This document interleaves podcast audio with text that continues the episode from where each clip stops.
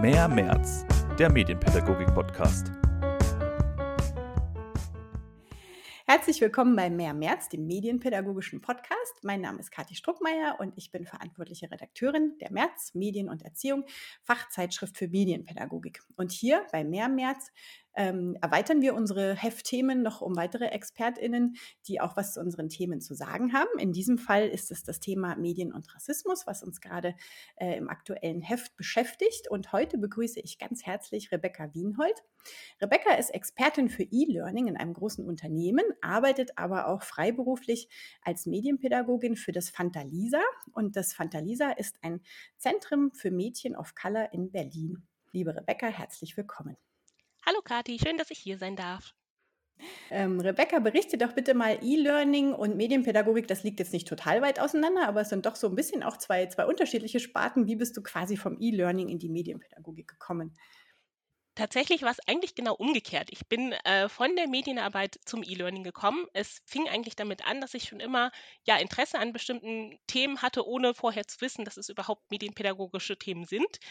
Es fing also als Auslöser damit an, dass das Thema Datenschutz mich total interessiert hat. Ist jetzt nicht unbedingt das beliebteste Thema in der Medienpädagogik, aber ich fand es total spannend, was so mit den Daten im Netz passiert. Und dadurch ähm, habe ich angefangen, ein bisschen zu recherchieren, und bin inspiriert so ein bisschen von der Arbeit des Chaos Computer Clubs dazu gekommen, dass ich dachte, ach, Kinder und Jugendliche müssten eigentlich viel mehr dazu erfahren und viel mehr darüber wissen. Und dann habe ich angefangen, mich vorzubilden, habe angefangen, kleinere Workshops in dem Bereich zu machen und habe dann beschlossen, ähm, mein Wissen noch ein bisschen mehr zu fundieren und ein Studium angefangen. Ich habe dann äh, leider kein rein medienpädagogisches Studium gefunden, sondern es war im Endeffekt oder ist im Endeffekt, ich bin jetzt bei meiner Masterarbeit, ein Mediendidaktikstudium, in dem E-Learning der Schwerpunkt war. Und ich finde auch, du hast es gerade gesagt, dass da sehr viele Schnittpunkte sind. Ich schreibe jetzt auch meine Masterarbeit über ein medienpädagogisches Thema und habe dadurch auch mein ja, Unternehmen dazu gebracht, sich auch stärker einfach mit E-Learning zu beschäftigen. Ähm, genau, und von daher war es eher umgekehrt. Interessanter Werdegang auf jeden Fall.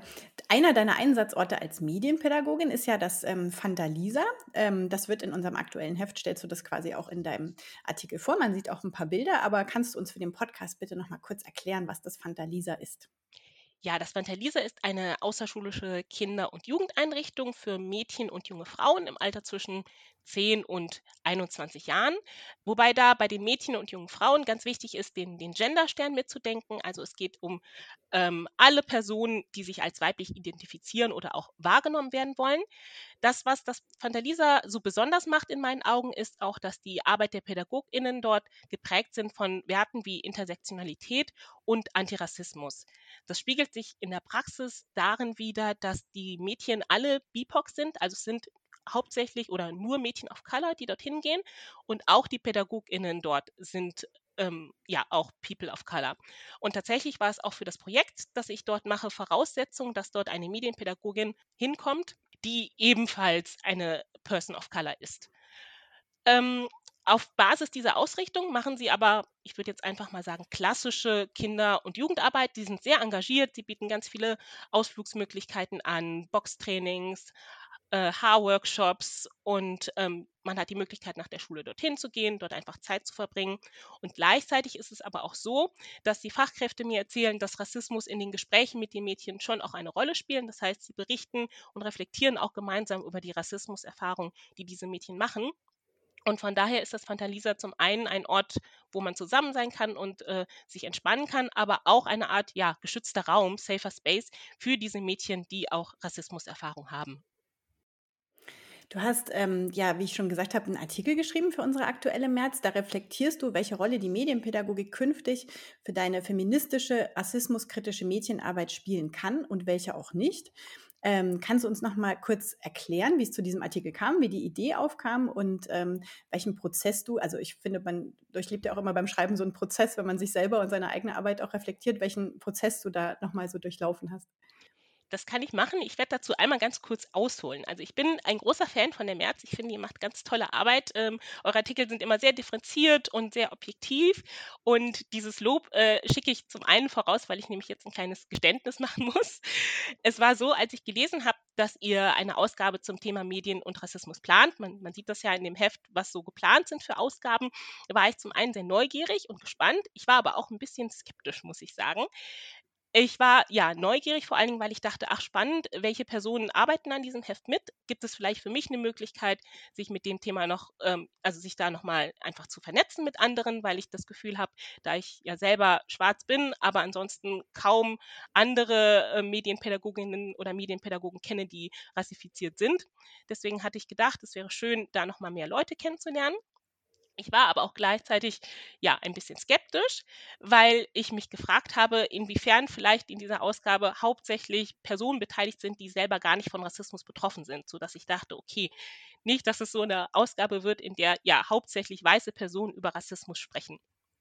Ich habe dann also, ohne die Intention eines Artikels zu schreiben, eurer Redaktion geschrieben und ähm, es kam auch eine sehr, sehr freundliche, interessierte Antwort zurück mit dem Vorschlag, einen Artikel zu schreiben ich hatte mich zu dem Zeitpunkt noch gar nicht so kompetent gefühlt, weil ich mich gefühlt so ein bisschen an dem, am Anfang meiner eigenen rassismuskritischen Reise, so würde ich das jetzt einfach mal nennen, äh, befunden habe. Und ähm, fand die Idee aber ganz spannend, weil es auch tatsächlich das erste Projekt jetzt war, in dem ja, meine, meine rassismuskritische Reise und Medienpädagogik verbunden werden konnte.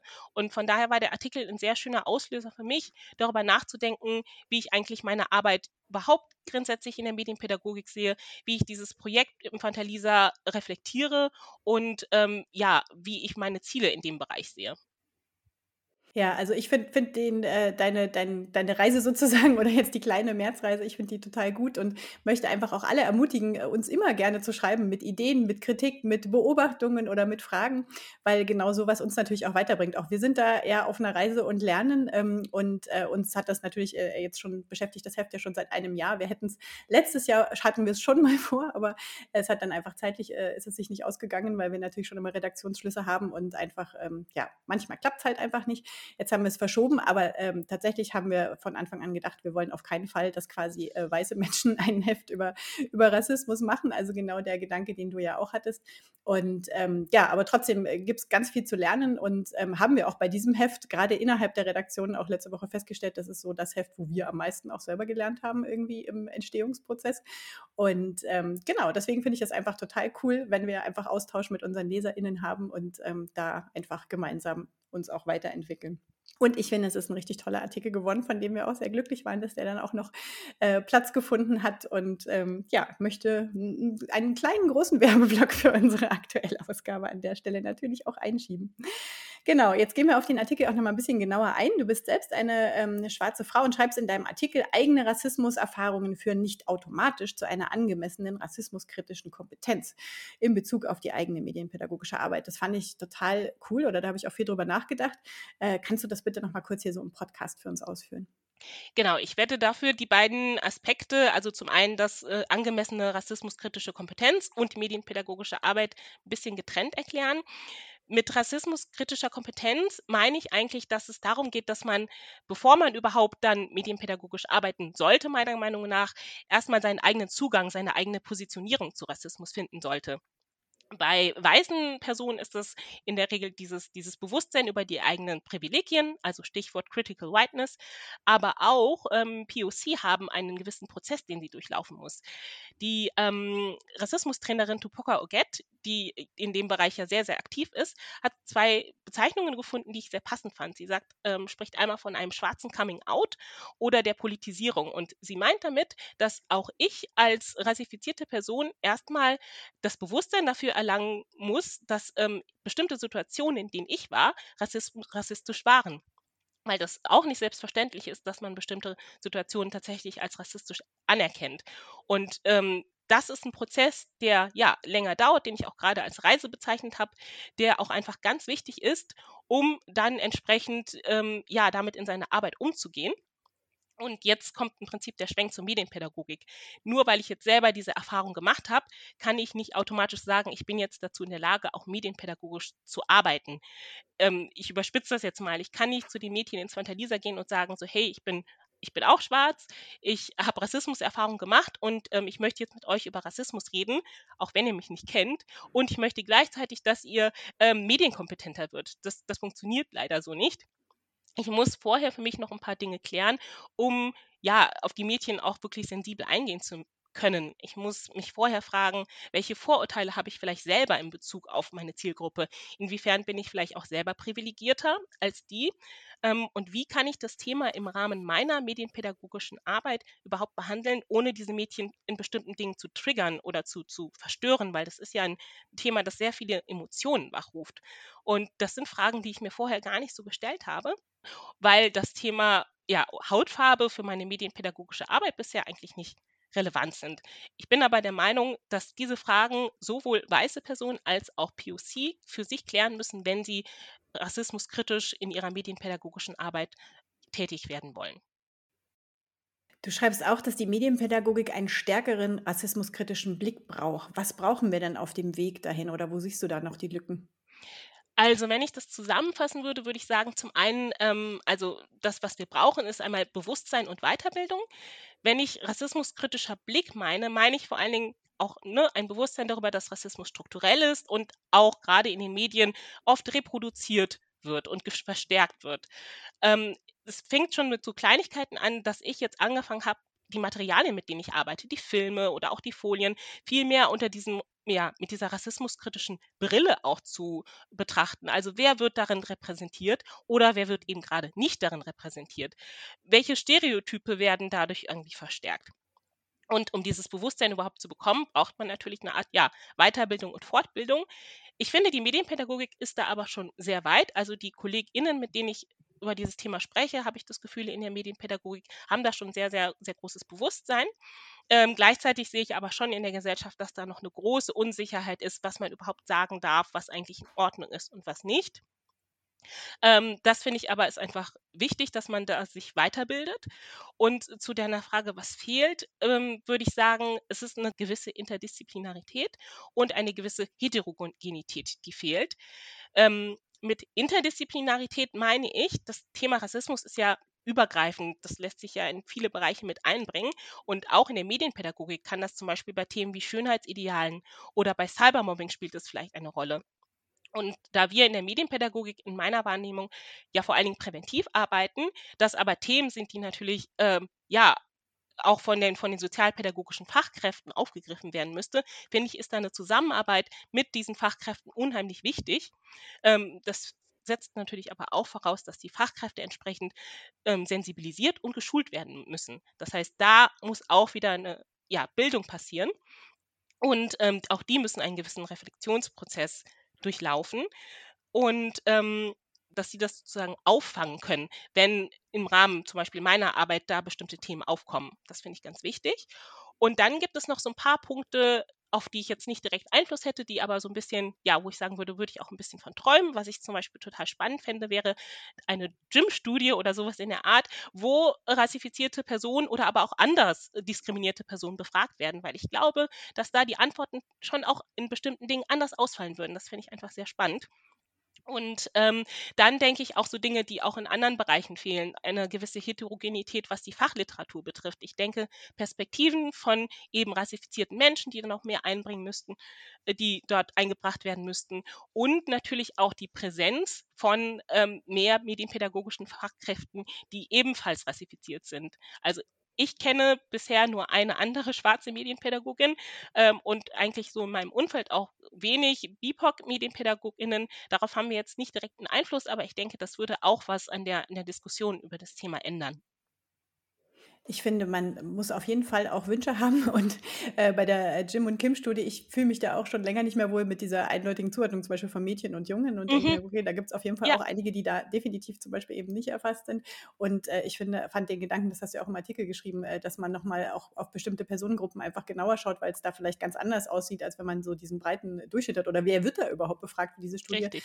Fand ich auch nochmal einen richtig ähm, äh, guten äh, Denkansatz. Und ich glaube, da ja, ich glaube aber schon, da tut sich auch viel in der Forschung gerade. Also das bekomme ich auch bei uns mit in der Forschungsabteilung. Und ähm, ich hoffe, das bleibt nicht beim Träumen, sondern dass es auch in geht, auf jeden Fall. Äh, ebenfalls in deinem Text habe ich mir markiert, also ich habe mir ganz viel markiert, aber unter anderem auch, dass wir unser medienkompetenzorientiertes äh, Effizienzdenken ablegen müssen. Das fand ich auch eine super Formulierung. Kannst du das nochmal erklären, was du damit genau meintest? Ja, das ist auch was, wo ich dann im, ja, im Schreibprozess irgendwie darauf gekommen bin. Also mit Effizienzdenken meine ich, dass wir, oder ich zumindest, auch oft mit einer gewissen Zielvorstellung ins Projekt gehen. Also ich habe bei mir festgestellt, ich gehe in ein Projekt und denke, okay, so soll es ungefähr werden, das soll dabei herauskommen.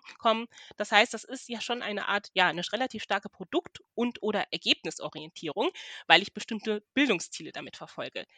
Das funktioniert aber leider oft nicht, weil ja, in bestimmten Projekten gibt's, hat man einfach zu wenig Zeit, es gibt viel zu viele, äh, zu wenig Termine ähm, oder die, die Mädchen oder die Kids haben überhaupt keine Lust, bestimmte Sachen zu machen. Und außerdem, wenn man schon so mit vorgefertigten Vorstellungen da reingeht, vergibt man sich auch selbst die Chance, von der Zielgruppe aus zu denken. Das klingt immer so ein bisschen banal, aber man hat überhaupt nicht die Möglichkeit, sich auf die Zielgruppe einzulassen und die vielleicht einfach mitgestalten zu lassen, was, denke ich, sehr wertvoll sein muss. Und ähm, viele Gruppen, gerade in der offenen Kinder- und Jugendarbeit, brauchen einfach eine gewisse Offenheit und ähm, ja, natürlich auch der Begriff der Niederschwelligkeit ist wichtig und natürlich auch eine gewisse Beziehung. Ich finde es sehr wichtig, dass man medienpädagogische Ziele hat. Die Qualität unserer Arbeit soll ja nicht darunter leiden. Aber äh, gerade wenn ich das Ziel habe, jetzt im Falle von Fantalisa zum Beispiel zum Thema Rassismus zu arbeiten, ein, ne, sehr anspruchsvolles, komplexes Thema, muss ich erstmal das Tempo rausnehmen aus der ganzen Sache. Ich muss erstmal anfangen, die Mädchen kennenzulernen, eine Beziehung aufzubauen. Und dann habe ich die Möglichkeit, über meine Medienarbeit gewisse Räume zu schaffen, indem sie, wenn sie das möchten, die Möglichkeit haben, das Thema Rassismus anhand von Medien aufzuarbeiten. Ja, ich finde dieses, ähm, ja, ich finde, das ist, äh, trifft auf ganz viele Sachen zu, auch mit dem, mit diesem Kompetenzdenken. Ist ja auch ein bisschen diese Diskussion Produktorientierung, Prozessorientierung, Richtig. die wir ja, also, also ich auch seit 20 Jahren irgendwie ist, ist, steht die im Raum und äh, da gehört das, finde ich, auch mit dazu, aber du hast es nochmal, finde ich, jetzt gut zusammengefasst, auch in dem Bereich, äh, wie wichtig das da einfach ist. Ähm, genau, jetzt schwenken wir nochmal zum Abschluss auf einen ganz anderen Bereich. Also in unserem Heft haben wir ja quasi auch so äh, zwei, zwei Stränge sozusagen, zwei Themenstränge. Das eine ist die rassismuskritische äh, Medienarbeit. Ähm, und das andere ist aber auch Rassismus in den Medien selbst, beziehungsweise auch ähm, Präsentationen von schwarzen Menschen, von People of Color in den Medien. Da hat sich jetzt ganz viel getan, da ist auch noch viel dabei, sich zu tun.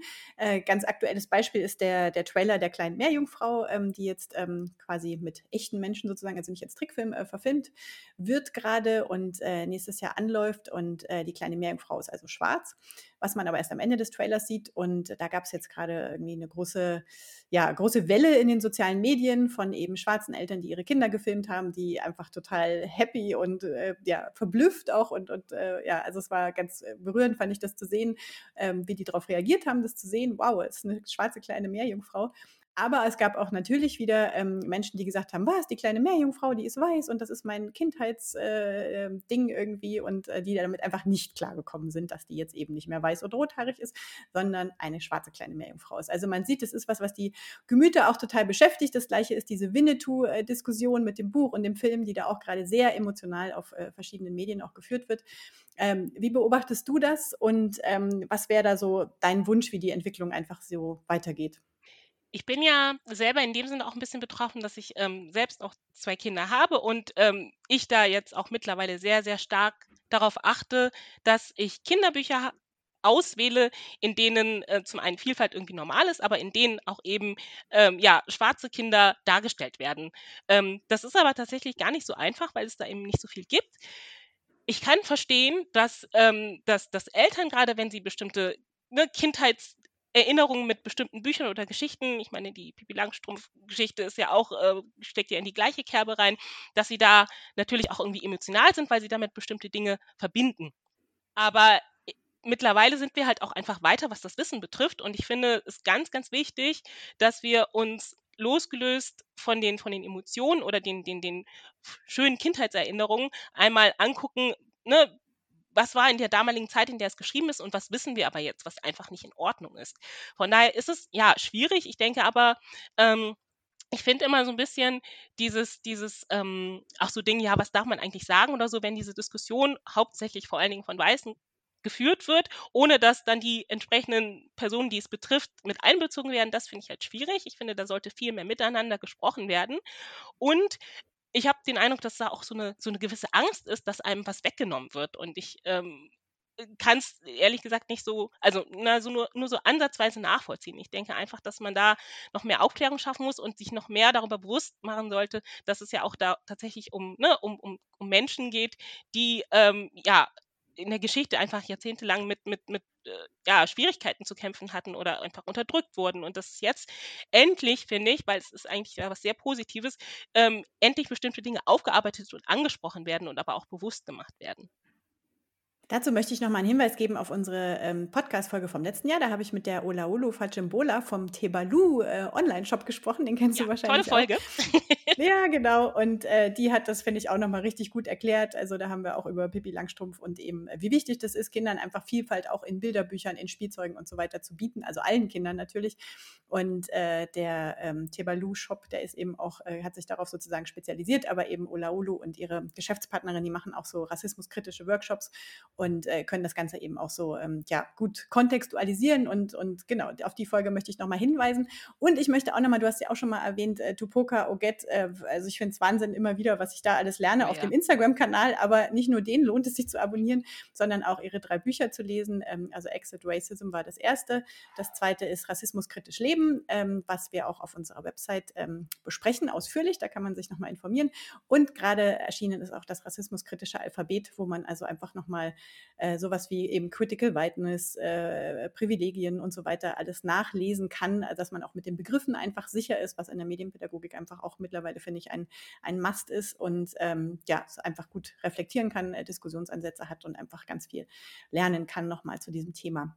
Wir verlinken das auf jeden Fall auch in unseren Show Notes und sind damit auch ein bisschen am Ende von unserem Interview angekommen, äh, auf das ich dann bestimmt auch irgendwann mal wieder verweisen werde, so wie ich jetzt auf das von Olaolu äh, verwiesen habe, weil ich finde, hier war jetzt auch ganz viel drin in diesen äh, 20 Minuten ähm, zum, zum Lernen, zum Diskutieren, zum Aha machen und einfach Inspiration und Informationen. Und ähm, deswegen freue ich mich, dass wir das heute gemacht haben und danke dir ganz herzlich für deine Zeit, Rebecca. Ja, vielen Dank, dass ich dabei sein durfte. Das war Mehr März, der Medienpädagogik-Podcast.